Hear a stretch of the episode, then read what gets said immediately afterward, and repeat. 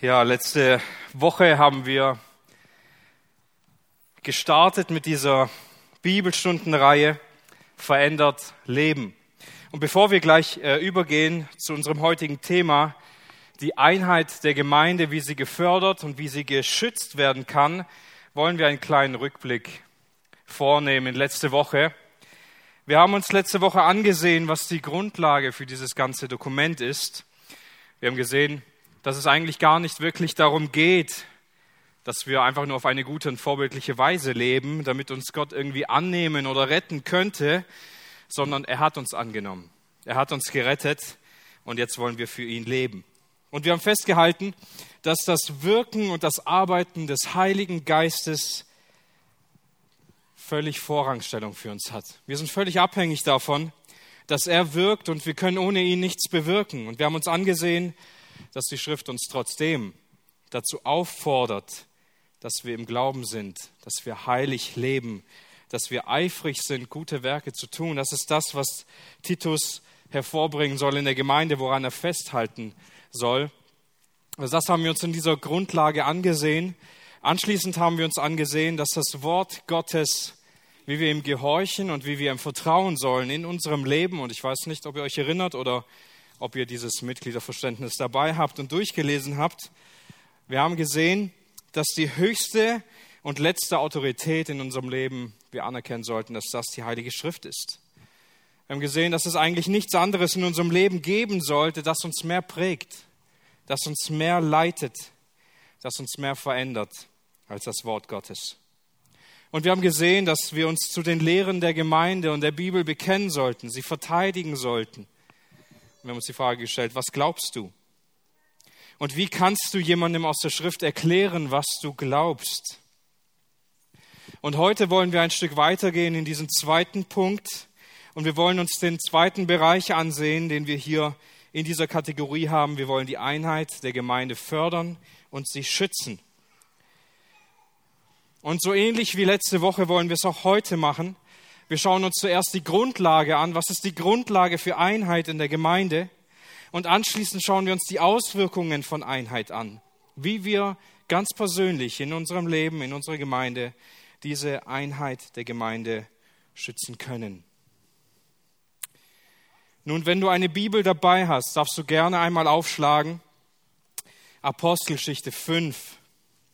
Apostelgeschichte 5. Wir werden immer wieder etwas aus der Apostelgeschichte haben in der nächsten Zeit, weil wir viel darüber dort lesen und lernen können. Und wenn wir über die Einheit der Gemeinde nachdenken, ist es irgendwie ein Phänomen, nicht wahr? Wie jung und wie alt, auch wenn sie hier manchmal getrennt voneinander sitzen, dennoch gemeinsam völlig unterschiedliche Lebensinhalte haben und dennoch gemeinsam da sitzen, Gott anbeten, das gleiche Buch in der Hand haben, die gleichen Gebete sprechen gleiche Grundsätze haben, wonach sie ihr Leben ausrichten, obwohl die Herausforderungen ganz persönlich in ihrem Leben völlig unterschiedlich sind. Und so wollen wir uns erste, den ersten Aspekt anschauen, eine von Gott gewirkte Einheit. Das ist die erste Frage, die wir uns vielleicht stellen. Was haben drei Männer gemeinsam gehabt? Was hatte Teudas, Judas der Galiläer und Jesus von Nazareth gemeinsam? Denn diese drei Personen werden hier erwähnt in einem Text, in einer Rede, von Gamaliel, wo die Apostel gefangen genommen wurden, wo die Apostel in Gewahrsam gesetzt wurden. Und während sie dort im Gefängnis sind, kommt ein Engel und eröffnet dann die Türen. Und anschließend gehen sie wieder von dort in den Tempel, um dort zu predigen und Jesus groß zu machen. Und am nächsten Morgen wird denen, die sie ins Gefängnis gebracht haben, den Hohepriestern erklärt, ja, die sind nicht mehr im Gefängnis, aber die sind im Tempel und die predigen dort. Und sie kommen wieder zu ihnen, lassen sie wiederholen und drohen ihn wieder und sagen, ihr dürft nicht in dem Namen von Jesus reden, hört auf damit. Und dann kommt diese bekannte Aussage, die wir in der Corona-Zeit auch oft gehört haben, man muss Gott mehr gehorchen als Menschen. Aber das ist nicht die einzige Antwort, die die Apostel zu sagen haben. Da kommt noch mehr, da geht es weiter. Nämlich heißt es hier, der Gott unserer Väter, das heißt in äh, Apostelgeschichte 5, Vers 29, der Gott unserer Väter hat Jesus auferweckt. Den, den ihr ermordet habt, indem ihr ihn an ein Holz hängtet. Nun, diese Antwort, sie passt ihnen gar nicht. Sie nehmen vor, sich sie äh, umzubringen. Also sie, sie wollen, sie setzen sie auf ihre schwarze Liste.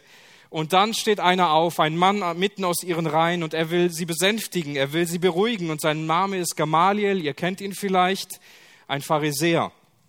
Und wie wir bereits wissen, Paulus war ein, einer seiner Schüler. Gamaliel war einer der Besten.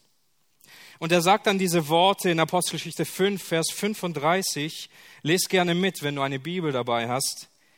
Und er sprach zu ihnen, Männer von Israel, seht euch vor wegen dieser Menschen, was ihr tun wollt.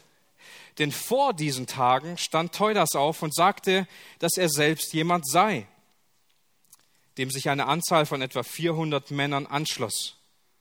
Und dieser ist getötet worden und alle, die ihm Gehör gaben, sind zerstreut und zunichte gemacht worden. Danach, da stand Judas der Galiläer auf in den Tagen der Einschreibung und er machte das Volk abtrünnig, sich nach. Aber auch er kam um und alle, so viele ihm Gehör gaben, wurden zerstreut. Und jetzt sage ich euch, seht ab von diesen Menschen und lasst sie. Denn wenn dieser Rat oder dieses Werk aus Menschen ist, wird es zugrunde gehen. Wenn es aber aus Gott ist, werdet ihr sie gar nicht zugrunde richten können, damit ihr gar nicht als solche befunden werdet, die gegen Gott kämpfen. Sie aber hörten auf ihn.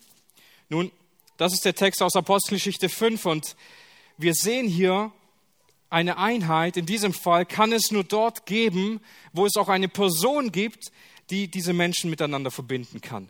Das war in jedem dieser drei Fälle so. Es gab Teudas, es gab Judas, der Galiläer und sie hatten alle Jünger hinter sich. Sie hatten Menschen, die ihnen nachfolgten, wahre Nachfolger, aber als sie selbst gestorben waren, die Führer, hat sich alles andere im Sand verlaufen. Und jetzt will er ihnen sagen, wenn Jesus wirklich tot ist, wenn es Jesus wirklich nicht mehr gibt, müsst ihr gar nichts weiter tun. Die Gruppe wird sich alleine verlaufen. Sie wird alleine zerschlagen werden. Aber wenn Jesus wirklich aus den Toten auferstanden ist, dann seid ihr eigentlich Feinde Gottes, denn dann müsstet ihr gegen Gott kämpfen. Wenn es aus Gott ist, könnt ihr es gar nicht zugrunde richten. Könnt ihr gar nicht gegen Gott kämpfen.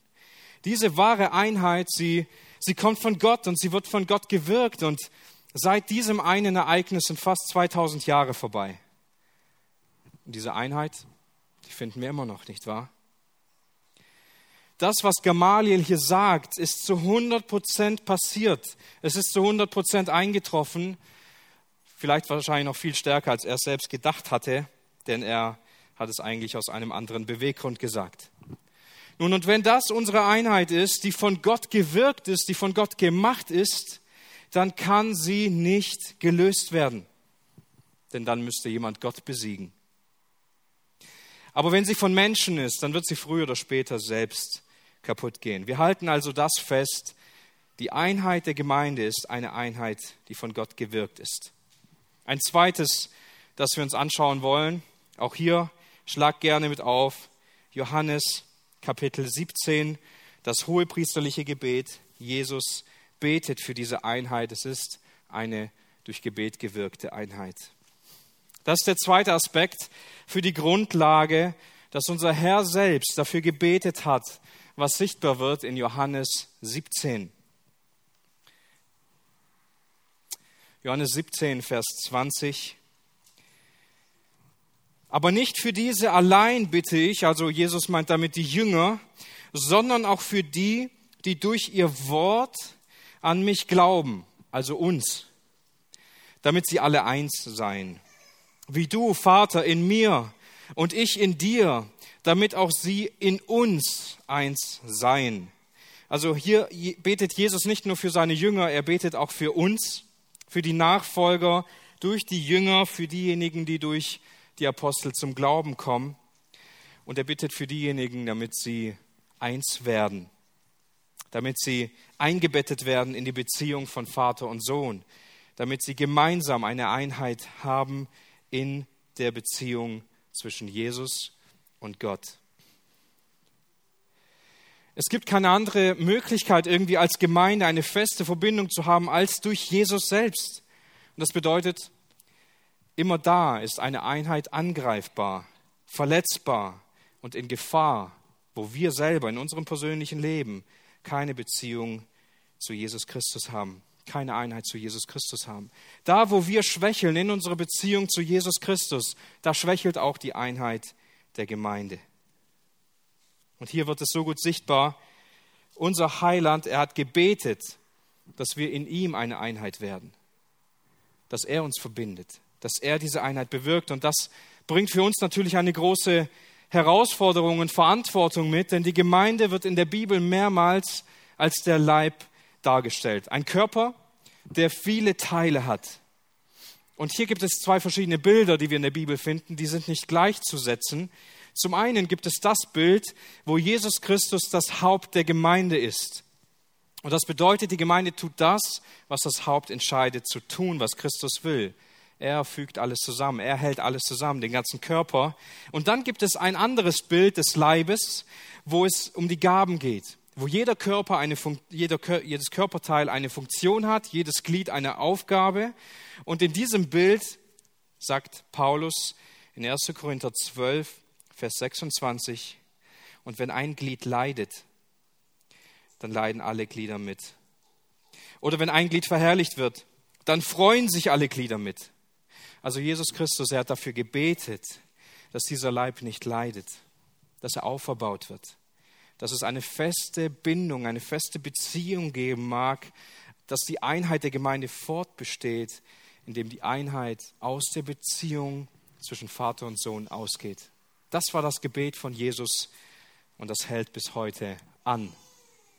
Und ein dritten Punkt für unsere Grundlage, eine einheitliche Herde. Schlag mit mir auf einmal den ersten Petrusbrief durch dieses Dokument hindurch. Blättern wir ein wenig durch die Bibel, den ersten Petrusbrief, Kapitel 2, Vers 22. Und die Bibel macht hier die Einheit sehr deutlich, weil sie immer wieder Bilder verwendet für die Gemeinde, für die Herde, um aufzuzeigen, wie wichtig diese Einheit ist. Und hier wird beschrieben, wie Jesus sich hingegeben hat und durch sein Hingeben für die Gemeinde Einheit bewirkt hat. Und nichts anderes konnte eine Einheit schaffen, nichts, andere, nichts anderes konnte diese Einheit bewirken als Jesus sein Werk. Das wird deutlich, wenn wir diese Verse gleich lesen. Der keine Sünde tat, noch wurde Trug in seinem Mund gefunden, der gescholten nicht widerschallt, leidend nicht drohte, sondern sich dem übergab, der gerecht richtet der selbst unsere Sünden an seinem Leib auf dem Holz getragen hat, damit wir den Sünden abgestorben der Gerechtigkeit leben mögen, durch dessen Striemen ihr heil geworden seid. Denn ihr gingt in die Irre wie Schafe, jetzt aber seid ihr zurückgekehrt zu dem Hirten und Aufseher eurer Seelen. Nun, die Bibel, sie verwendet diesen Begriff für Schafe, und es gibt vermutlich kein besseres Herdentier als das Schaf, das die Gläubigen so gut beschreibt. Sie sind nicht besonders robust, nicht besonders widerstandsfähig. Sie haben auch sonst kaum besondere Stärken oder Kampfkünste, sondern sie sind völlig abhängig von ihrem Hirten, völlig abhängig davon, dass sie jemand beschützt, dass sie jemand versorgt, dass ihnen jemand hilft. Jesus Christus, er übergab sich Gott und nahm all die Sünde auf sich, all, den, all die Bosheit und trug diese Sünden am Holz, am Kreuz, wo wir immer wieder neu daran erinnert werden, dieses Kreuz, das da hängt. Und wo waren wir in dieser Zeit? Irgendwo unterwegs. Irgendwo waren wir unterwegs in der Irre. Wir gingen umher und durch diese Tat von Jesus hat er eine Einheit bewirkt, damit all die verlorenen Schafe zu ihm gerufen werden können zu ihm gehören, damit er der Hirte, der wahre Hirte dieser Schafe wird. Und jetzt gehören wir zu dieser Herde, die durch diesen Hirten geformt, durch diesen Hirten zusammengehalten wird. Was hält diese Herde zusammen, wenn nicht der Hirte? Nichts. Nur er kann es tun. Wenn der Hirte nicht wäre, wären die Schafe schon lange auseinandergetrieben. Und wisst ihr, darin liegt unsere Einheit. Sie ist nicht von sich selbst bewirkt. Sie hält sich nicht selbst irgendwie zusammen oder durch ein gutes Konzept, das wir haben. Sie ist kein Selbstläufer oder kein entwickeltes Programm, sondern Jesus betete für sie. Jesus bewirkte sie, weil sie auf ihn als Hirten ausgerichtet ist. Es ist seine Herde. Und dennoch ist sie nicht statisch, sie ist nicht vollkommen, sondern sie muss bewahrt werden.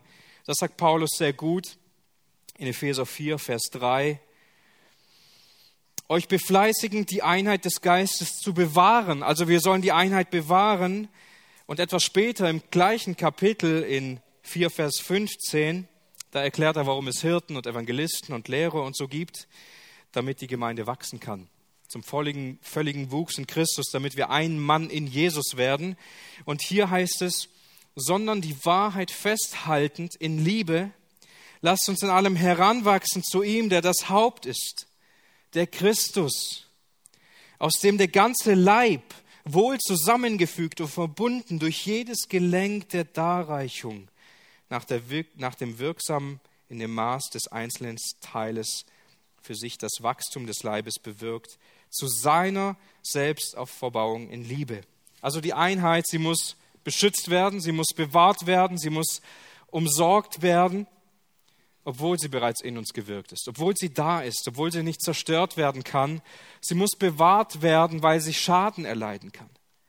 Und deshalb wollen wir uns jetzt gleich damit beschäftigen, was diese Einheit, die Grundlage, die wir jetzt festgesetzt haben, was sie in unserem Leben bringt und in der Gemeinde. Also Auswirkungen dieser Einheit. Und ich gehe einfach durch dieses Dokument durch und sage zu jedem Punkt dieser Auswirkungen etwas, um es zu erklären. Zunächst geschwisterlicher Umgang. In diesem Mitgliederverständnis heißt es, in geschwisterlicher Liebe miteinander umgehen. So können wir die Einheit fördern und sie schützen. Und laut Jesus ist die Liebe, welche wir für Glaubensgeschwister haben, das Kennzeichen überhaupt, das ultimative Kennzeichen dafür, woran Christen erkannt werden sollen. Jesus sagt, daran wird jedermann erkennen, dass ihr meine Jünger seid, wenn ihr Liebe untereinander habt. Nicht gute Lehre, nicht gute Musik, nicht gute Gruppen, sondern wenn ihr Liebe untereinander habt. Nicht nur irgendjemand wird erkennen, oder auch nicht nur viele werden erkennen, sondern jeder, jeder Mensch wird erkennen, wenn er euch anschaut, die Liebe, die ihr füreinander habt, die Christen füreinander haben, ist ein ultimatives Erkennungszeichen. Das gibt es sonst nirgends außer in der Gemeinde Jesu Christi. Weil sich eine alte Schwester und eine junge Teenagerin lieben können, gemeinsam die Bibel lesen können, gemeinsam Gott anbeten können. Und wisst ihr, in all den Zeiten, in denen ich noch in der Jugend aktiv war, in der Jugendarbeit und dort diente, ist mir eine Sache immer wieder neu aufgefallen. Es kamen immer wieder neue Leute zu Freizeiten mit. Als wir in Italien oder in Spanien oder Nordwegen, Norwegen waren, es kamen immer wieder neue Leute mit und sie blieben dann meistens danach. Und sie haben sich die Gemeinschaft angeschaut und wenn ich sie dann irgendwann gefragt hatte, warum bist du eigentlich hier geblieben? Was hat dich hier überzeugt oder was hältst du so von dieser Jugend? Dann hieß es immer, also das mit der Bibel, das kann ich noch nicht so recht glauben. Und manche Dinge, die verstehe ich noch nicht, aber ich habe noch nie so eine Liebe gesehen. Ich habe noch nie so eine Einheit gesehen. Deshalb bin ich geblieben, weil es mich überzeugt hat, hier muss mehr sein. Und wisst ihr, wenn es irgendeinen Autor in der Heiligen Schrift gibt, der das besonders zum Ausdruck bringt, dann ist es der Apostel der Liebe, Johannes selbst. Schlagt einmal mit mir auf den ersten Johannesbrief, Kapitel 4. 1. Johannes Kapitel 4. Ich möchte vorlesen die Verse 7 bis 11. Geliebte, lasst uns einander lieben. Denn die Liebe ist aus Gott und jeder, der liebt, ist aus Gott geboren und erkennt Gott. Wer nicht liebt, hat Gott nicht erkannt. Denn Gott ist Liebe. Und hierin ist die Liebe Gottes zu uns offenbart worden, dass er seinen eingeborenen Sohn in die Welt gesandt hat, damit wir durch ihn leben möchten. Hierin ist die Liebe. Nicht, dass wir Gott geliebt haben, sondern dass er uns geliebt und seinen Sohn gesandt hat als Sühnung für unsere Sünden. Geliebte, wenn Gott uns so geliebt hat, sind auch wir schuldig, einander zu lieben. Die Grundlage für Liebe, sie kommt aus der reichen Liebe Gottes. Und jeder, der diese Liebe für seine Geschwister hat, der hat eine neue Geburt in Gott erlebt. Gott hat seinen Sohn gesandt. Nicht wir haben ihn geliebt. Nicht wir haben danach gefragt, sondern er hat uns geliebt. Und seine Liebe ist dadurch so wunderschön sichtbar geworden. Und wenn wir darauf blicken, was Gott getan hat, was sich dahinter alles verbirgt, wie sollten wir dann nicht unsere Geschwister lieben, nicht wahr? Interessant, dass Johannes hier diesen Begriff erwähnt, Schuld. Wir sind schuldig, einander zu lieben. Wir stehen in einer Schuld füreinander. Gott hat uns so viel von seiner Liebe gegeben und uns damit überschüttet, uns mit seiner fürsorglichen Liebe überschüttet, dass wir andere so weiterlieben können, als würden wir eine Schuld bezahlen. Ähnlich auch Paulus, er sagt das in Römer 13, Vers 8, seid niemandem irgendetwas schuldig, außer einander zu lieben. Keine Frage, die Aufforderung, einander zu lieben, wird in der Heiligen Schrift mehr als klar und deutlich sichtbar. Und doch haben wir Schwierigkeiten damit. Und doch kämpfen wir damit, weil uns scheinbar immer wieder die Liebe fehlt, nicht wahr? Wir wünschen uns, geliebt zu werden. Wir wünschen uns zu dienen, aber uns selber fällt es so oft schwer, nicht wahr? Und manchmal müssen wir das vor Gott bekennen. Manchmal müssen wir ihm das sagen und müssen bekennen, dass wir genau darin gefallen sind, weil wir es versäumt haben, dieser Aufgabe nachzugehen. Und wir müssen immer wieder neu unser Augenmerk darauf richten, nach dieser Liebe in unserem Leben zu trachten, sie auszuleben und sie anzuwenden. Als einen zweiten Aspekt aufbauende Kommunikation, dass wir selbst auferbauend miteinander sprechen. Das ist hier der Punkt im Bekenntnis, in diesem, in diesem Verständnis. Und das ist wohl ein Problem. Das ist mein, in meinen Augen ein großes Problem und das Problem wäre noch viel größer, wenn wir bestimmte Hemmschwellen nicht hätten. Wenn wir wirklich alles aussprechen würden, was in unseren Gedanken ist, dann gute Nacht. In Epheser 4, ab Vers 17, ihr dürft gern schon mal aufschlagen, in Epheser 4, ab Vers 17 bis Vers 32, da wird das neue Leben in Jesus dargestellt. Und zunächst wird der alte Mensch beschrieben, der verfinstert ist, der weit weg von Gott ist, der ein Feind Gottes ist und wir nicht mehr so leben können, weil wir Jesus kennengelernt haben. Da kommt dann diese Stelle in Vers 22 bis 25. Ihr habt Jesus nicht so kennengelernt, sondern in euch ist was passiert. Ihr seid neu geworden. Ihr habt eine Veränderung erlebt. Ihr seid eine neue Schöpfung in Jesus. Und dann ab Vers 25 kommen die Auswirkungen von diesem neuen Leben. Denn unser altes Leben, es wird immer wieder Stück für Stück ausgezogen. Die Handlungen, die werden Stück für Stück abgelegt und das neue Leben wird Stück für Stück angezogen. Leider bleiben viele Menschen beim Ablegen stehen. Sie wollen bestimmte Sünden loswerden, sie wollen Verhaltensweisen und ähm, Gewohnheiten loswerden, aber sie können die neuen nicht anlegen. Sie bleiben dort irgendwo stehen. Aber hier heißt es, Vers 25, deshalb, da ihr die Lüge abgelegt habt, redet Wahrheit jeder mit seinem Nächsten, denn wir sind Glieder voneinander. Wir sollen die Unwahrheit, das falsche Reden ablegen. Es soll weggetan werden und das Gegenstück davon ist Wahrheit. Die Lüge kommt weg und die Wahrheit ziehen wir an. Und manchmal denken wir, das Gegenstück wäre gar nicht mehr zu reden. Ruhig zu sein und zurückzuziehen. Das ist nicht so, sondern die Wahrheit zu reden, uns über die Wahrheit zu unterhalten das ist das, was wir tun sollen. Wir gehören zueinander. Wir sind ein Leib. Wir sind Glieder von dem Leib des Christus. Deshalb sollen wir in der Wahrheit bleiben. Nun und dann greift Paulus das nochmal auf in Vers 29, Epheser 4, 29. Kein faules Wort gehe aus eurem Mund, sondern was Gutes zur Erbauung, damit es den Hörern Gnade darreiche. Also nicht nur dass wir kein faules Wort ausreden sollen, sondern wir sollen Worte reden, die anderen helfen, die andere erbauen, die nützlich sind. Das ist das, was Kommunikation in der Gemeinde ausmacht. Und wisst ihr, in meiner Jugendzeit, da war das so. Ich erinnere mich noch ganz gerne und gut daran, denn wenn wir dann mit der Jugend unterwegs waren und abends noch irgendwo was essen oder irgendwo hingegangen sind, dann fragte ich mich später, als ich nach Hause kam, Junge, was hast du heute alles gesagt? Was hat es anderen Menschen gebracht, was du gesagt hast? Und immer wieder habe ich mich geschämt. Immer wieder musste ich dann abends in meinem Bett liegen und beten, weil ich viele Dinge gesagt habe, die nicht wirklich geholfen haben. Was ist alles aus meinem Mund herausgekommen? Menschen, die mit mir geredet haben an diesem Tag oder Abend, wurden sie dadurch ermutigt, Jesus nachzufolgen oder viel eher entmutigt. Und jedes Mal hat es mein Herz getroffen, Epheser 4, Vers 29 zu lesen,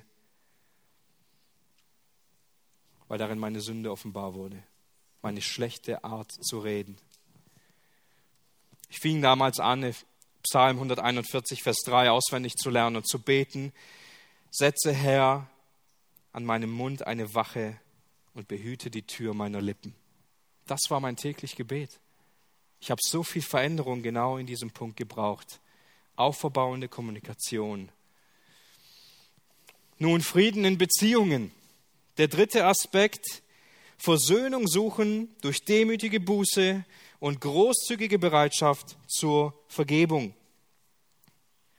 Können wir Frieden mit Gott haben und im Streit mit anderen Menschen leben? Geht das? Können wir eine gute Beziehung zu unserem Herrn Jesus haben und andere Menschen verachten, ihn nicht vergeben und dann einfach das Abendmahl nehmen oder so tun, als ob nichts wäre? Wir müssen uns immer wieder neu demütigen, nicht wahr? Immer wieder neu Buße in unserem Leben tun, wie wir miteinander umgehen. Wie oft versündigen wir einander, uns aneinander und bringen Dinge dann gar nicht in Ordnung.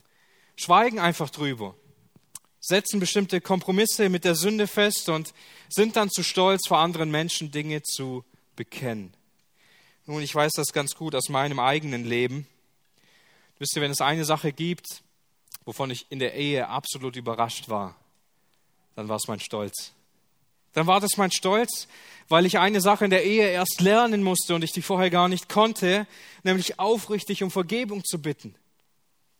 Mein ganzes Herz offen zu legen und angekrochen zu kommen, um zu zeigen, dass ich ein Sünder bin und dass ich Vergebung brauche. Und bevor ich aufrichtig bei meiner Frau um Vergebung bitten konnte, musste mein ganzes Herz durchmassiert und zerstört werden von Gott selbst, bis ich dazu bereit war.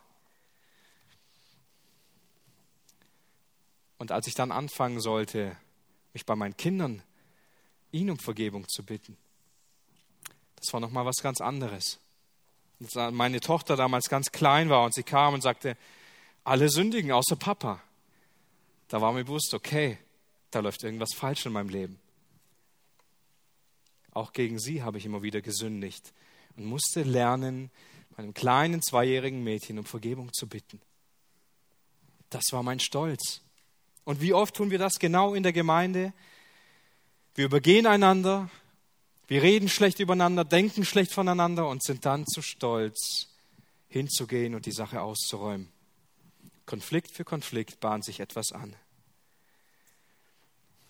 Kolosser 3, Vers 12 und 13 fassen das so gut zusammen. Zieht nun an, als Auserwählte Gottes, als Heilige und Geliebte, herzliches Erbarmen, Güte, Demut, Sanftmut, Langmut, einander ertragend und euch gegenseitig vergebend, wenn einer Klage hat gegen den anderen. Wie auch der Christus euch vergeben hat, so auch ihr. Auch wir haben in der Gemeinde immer wieder Klage gegeneinander, nicht wahr? Immer wieder Sünde gegeneinander. Dann gibt es Verletzungen, es gibt Zerstörungen, es gibt zerrüttete Beziehungen, aber wir sollen uns auf dieselbe Weise ertragen und vergeben, wie Christus auch uns vergeben hat. Wir sollen uns die Schuld, die wir gegeneinander haben, nicht vorhalten, sie nicht hinterhertragen, sie nicht hervorholen bei der nächsten Gelegenheit, wenn mal wieder was da ist und wir sagen, ach, aber damals, da hast du das gesagt und das gemacht. Wir sollen so vergeben, wie Gott uns vergibt der unsere Sünde nimmt und sie in die Tiefen des Meeres wirft, der sie bezahlt hat an seinem Kreuz. Und jetzt mach mal eine Rechnung in deinem Kopf. Wird nicht so schwer, kriegen wir alle hin. Dein Bruder oder deine Schwester hat gegen dich gesündigt. Und jetzt leg mal diese, diese Sünde auf die eine Seite der Waagschale, auf die Waage. Und jetzt denk mal darüber nach, wie viele Sünden du gegen Gott gemacht hast wie oft du stolz gewesen bist, schlechte Gedanken hattest, deine Zeit schlecht genutzt hast, egoistisch warst, selbstverherrlichend. Und leg das auf die andere Seite. Wie sollten wir die Summe dessen, was Gott uns alles vergeben hat, in Anspruch nehmen und dankbar dafür sein und im Glauben reagieren und die eine ganz kleine Sache, die mein Bruder gegen mich verbrochen hat, mittragen und nicht vergeben wollen? Wie können wir das Recht herausnehmen, als Gläubige irgendjemandem auch nur eine Sünde nachzutragen? Ist es deshalb ganz einfach, immer zu vergeben? Nein, manchmal entstehen Wunden, manchmal entsteht Leid, aber Christus hat dafür bezahlt. Ich muss nicht dafür bezahlen. Ich muss sie nicht mittragen, weil Christus sie schon lange getragen und bezahlt hat und er vergeben hat. Und deshalb dürfen wir seine Kraft in Anspruch nehmen, durch Jesus Christus, die er uns schenkt, gerne und bereitwillig einander vergeben. Frieden in Beziehungen. Dienst und Fürsorge, das ist ein schmerzlicher Punkt. Hier heißt es, einander als Glieder des einen Leibes in Christus zu dienen und füreinander zu sorgen.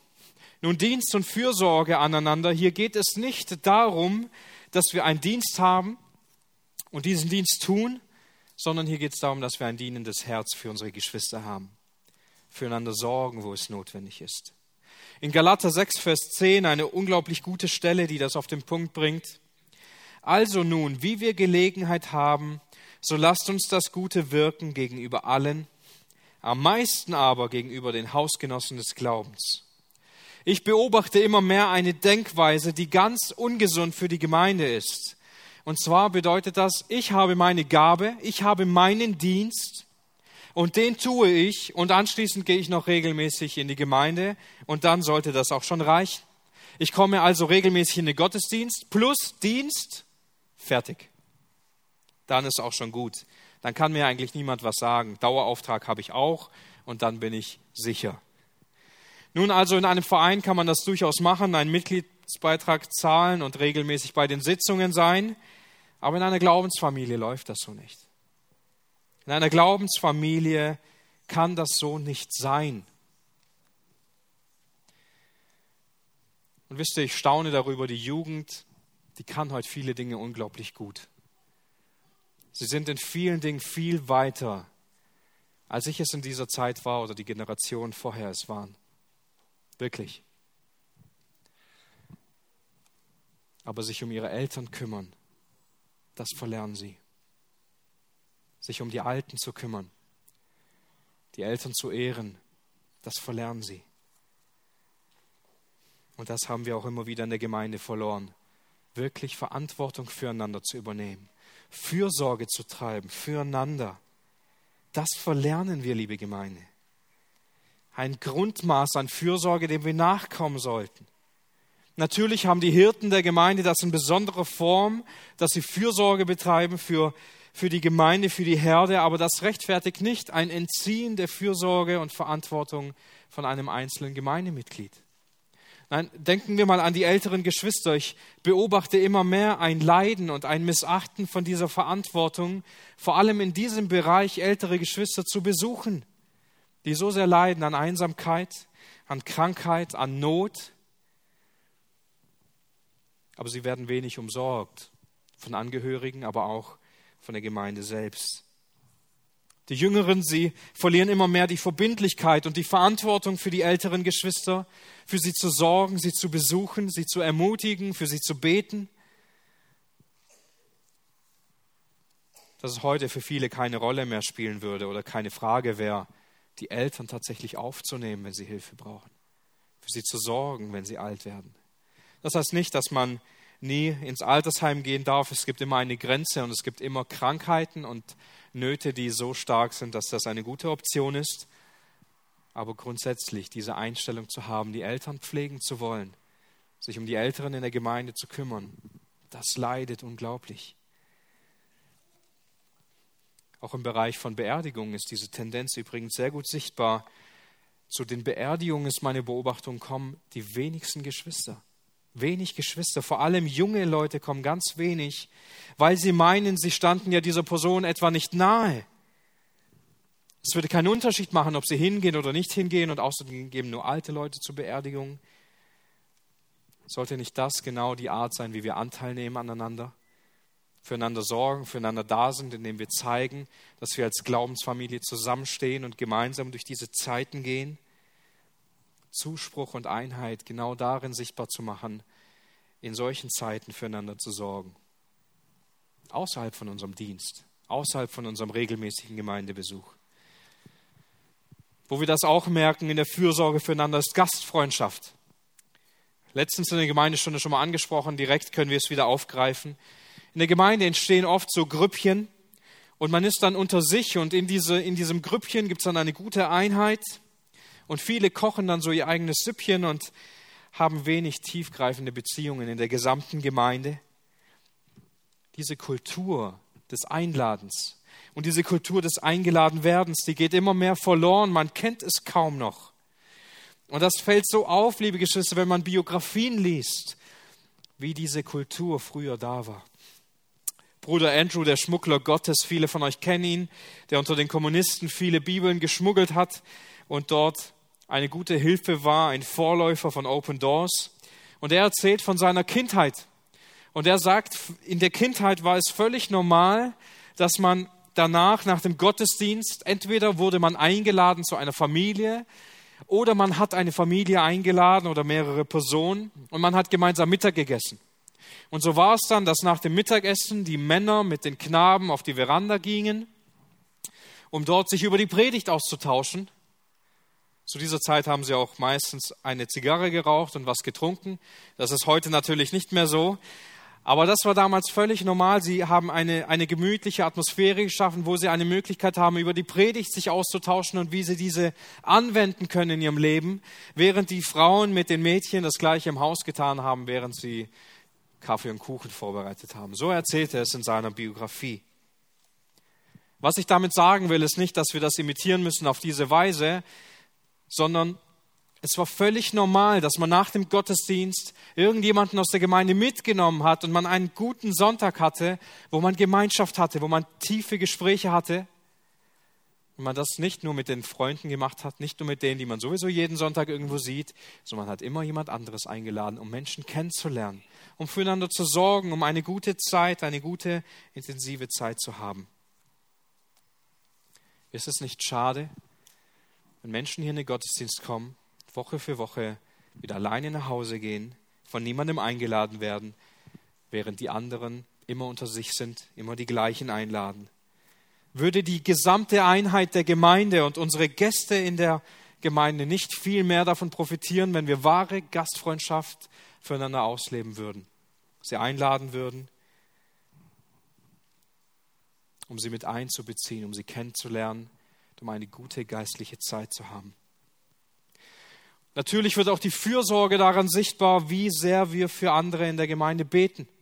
Und nicht selten habe ich es gehört von anderen Gemeinden, dass auch einige aus unserer Gemeinde von ihnen gehört, dass sie die Gemeindeliste nehmen und sie beten jeden Abend oder jeden Morgen für einige Personen aus der Gemeindeliste und so geht es immer alle paar Wochen einfach durch, durch diese Gemeindeliste und wieder durch und man betet für all die Familien, für die einzelnen Personen, für die Jugendlichen.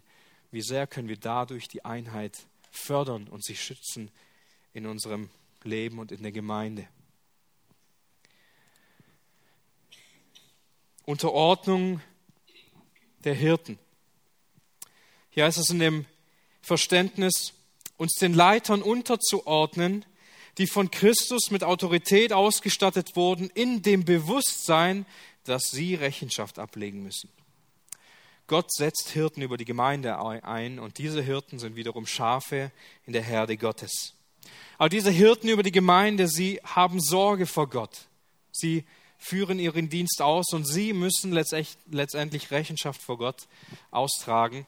Diese gute Stelle aus Hebräer 13, einmal Vers 7 und Vers 17, ich möchte sie vorlesen. Gedenkt eurer Führer, die das Wort Gottes zu euch geredet haben und den Ausgang ihres Wandels anschauend, ahmt ihrem Glauben nach. Und Vers 17, und gehorcht euren Führern und seid ihnen fügsam, denn sie wachen über eure Seelen, als solche, die Rechenschaft geben werden. damit sie dies mit Freuden tun und nicht mit Seufzen, denn dies wäre nicht gut für euch. Also hier werden zwei Dinge sichtbar. Einerseits geht es nicht um blindes Vertrauen, es geht nicht um einen blinden Gehorsam, also dass ein Hirte etwas sagen oder etwas verlangen kann, man muss es um jeden Preis tun, sondern es geht darum, die Hirten zu beobachten.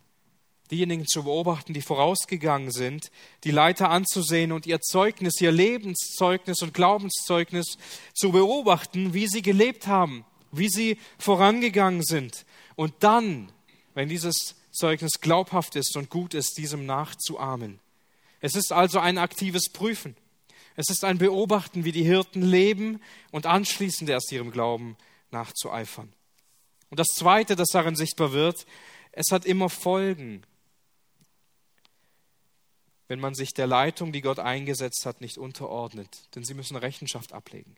Sie müssen diese Sorge vor Gott tragen in einem relativ großen Maße weil sie sich um die Seelen sorgen, weil sie sie hüten müssen, weil sie verantwortlich sind. Und wenn sie das nicht mit Freuden tun können, mit Seufzen, weil die Gemeinde sich nicht unterordnet, ist das nicht gut für sie. Es ist nicht nützlich. Das ist eine Sache, die die Einheit nicht fördert, sie nicht unterstützt, sondern sie niederdrückt, sie beschwert, sie schwierig macht. Du kannst es den Ältesten und auch der Gemeinde entweder sehr einfach oder sehr schwer machen, weil sie ihre Aufgabe entweder freudig tun können oder weil sie viel Seufzen haben und das wirkt sich immer auch auf die Gemeinde aus.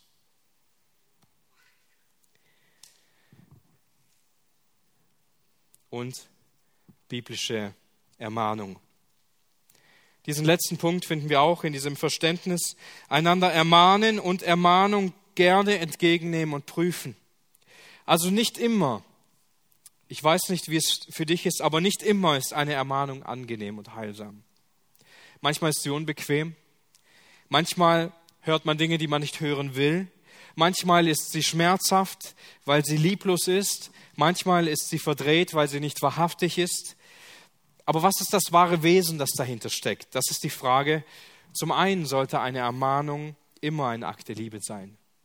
Ermahnung ist im Kern, was die Bibel darunter versteht, ein Akt der Liebe und Fürsorge. Etwas, das dich vielleicht schmerzt, aber dich heilt. Vielleicht weil du einen Bruder siehst oder eine Schwester, die gesündigt haben gegen Gott und das schmerzt dich in deinem Herzen, weil du diese Sünde siehst. Die Liebe zu Gott trägt uns dahin, dass wir jemanden ermahnen würden weil die Person, die sündigt, nicht sieht, dass sie sündigt oder hart ist in ihrem Herzen. Abneigung gegen Sünde, das ist das, was uns dahin treibt, jemanden zu ermahnen und nicht zu sagen, oh, das und das passt mir an dir nicht. Das will ich dir jetzt mal so richtig sagen. Galater 6 gibt uns eine sehr gute Hilfe dafür, wie wir das tun sollten. Galater 6, Vers 1 bis 3. Brüder, wenn auch ein Mensch von einem Fehltritt übereilt würde, so bringt ihr, die Geistlichen, einen solchen wieder zurecht im Geist der Sanftmut. Wobei du auf dich selbst siehst, dass nicht auch du versucht werdest. Einer trage des anderen Lasten, und so erfüllt das Gesetz in Christus. Denn wenn jemand meint, etwas zu sein, da er doch nichts ist, so betrügt er sich selbst. Wenn du eine Ermahnung aussprechen willst, brauchst du Sanftmut. Du musst dir bewusst sein, dass auch du die gleiche Sache in deinem Leben haben könntest oder irgendeine Sünde, die du nicht siehst, wofür den Bruder, den du gerade ermahnst, dich morgen ermahnen würde. Und dann ist es einfach, nicht wahr, das Problem anzusprechen und dann guck selber, wie du damit klarkommst. Aber Paulus macht es hier klar.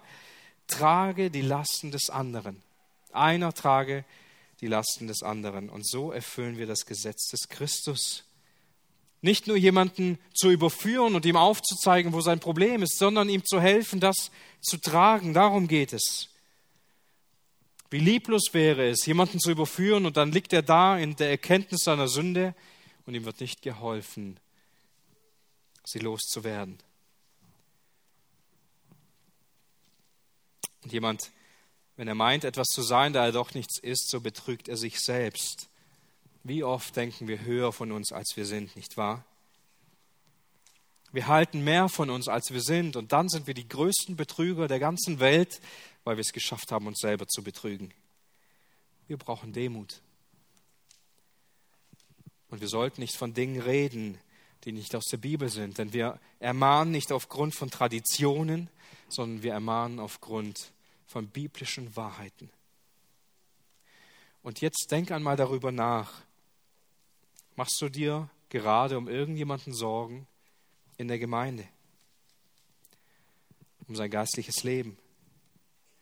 Um irgendeine gewisse Sünde oder irgendeine schlechte Gewohnheit, die sich eingeschlichen hat? Und warum nimmst du dann deine Verantwortung nicht wahr, liebevoll zu ihm hinzugehen oder zu ihr hinzugehen und darüber zu sprechen? Oder andersherum, jemand kommt, um dich zu ermahnen, um dir eine Ermahnung auszusprechen. Kannst du es annehmen oder nicht?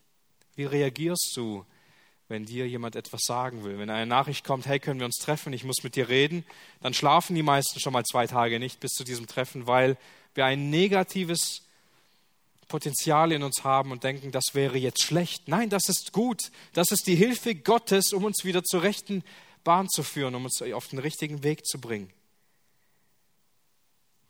Wir sollten alles, was wir sagen und alles, was wir entgegennehmen, mit der Schrift prüfen. Denn das ist die Autorität in unserem Leben, nicht wahr? Jede Ermahnung sollten wir anhand von dem Wort Gottes verfolgen und sie nachvollziehen können. Nun, das sind die wesentlichen Aspekte, wie wir die Einheit in der Gemeinde schützen und fördern können. Und wenn wir sie noch einmal durchgehen und die geschwisterliche Liebe sehen, die geschwisterlichen Umgang in Liebe, ein auferbauendes Reden in der Gemeinde, eine Vergebungsbereitschaft, indem wir den Frieden in Beziehungen anstreben, Dienst und Fürsorge füreinander betreiben, den Hirten der Gemeinde unterzuordnen und biblische Ermahnung zu praktizieren und sie entgegenzunehmen, werden dabei drei Fragen sichtbar. Die erste Frage zielt auf unser Bekenntnis hin. In welchen dieser Prinzipien stecken wir überhaupt nicht drin? Wir werden immer irgendwelche Dinge finden, wo wir sagen würden, ja, das mache ich gar nicht. Ich kümmere mich gar nicht darum, wirklichen Frieden zu haben, auferbauend zu reden, mich zu unterordnen oder mich um andere Geschwister zu sorgen und zu kümmern. Wo müssen wir unsere Sünden vor Gott bekennen? Und vielleicht auch vor anderen Menschen, weil wir darin schuldig geworden sind. Das ist die erste Frage, die wir uns stellen müssen. Welche Themen sind in meinem Leben gar nicht da, werden gar nicht von mir praktiziert, weil ich blind für diese Prinzipien war. Das andere ist Veränderung. Du merkst, okay, ich habe noch nie darüber nachgedacht. Das ist mir gar nicht so sichtbar gewesen oder vor Augen gewesen. In welchen dieser Prinzipien musst du wachsen und zunehmen? Denk nicht nur über die Notwendigkeit nach, sondern auch darüber, wie wichtig es ist für die Einheit der Gemeinde, dass jeder Einzelne wächst. In welchen Bereichen muss Gott dein Denken verändern? Und drittens Wachstum. In welchen Prinzipien musst du mehr wachsen und mehr zunehmen? Wie kann das in deinem Leben immer mehr werden? Das sind die drei Fragen, die drei Bereiche, die wir mitnehmen wollen. Wo muss ich etwas vor Gott bekennen? Wo muss Gott mein Denken verändern? Und in welchen dieser Kennzeichen und welchen diesen Prinzipien will und muss ich wachsen? Und ich will uns noch ermutigen mit einem Segen aus 1. Thessalonicher 3, Vers 12 und 13 und damit auch abschließen. Euch aber mache der Herr völlig und überströmend in der Liebe zueinander und zu allen, um eure Herzen zu befestigen, dass ihr untadelig seid, in Heiligkeit vor unserem Gott und Vater bei der Ankunft unseres Herrn Jesus mit all seinen Heiligen. Amen.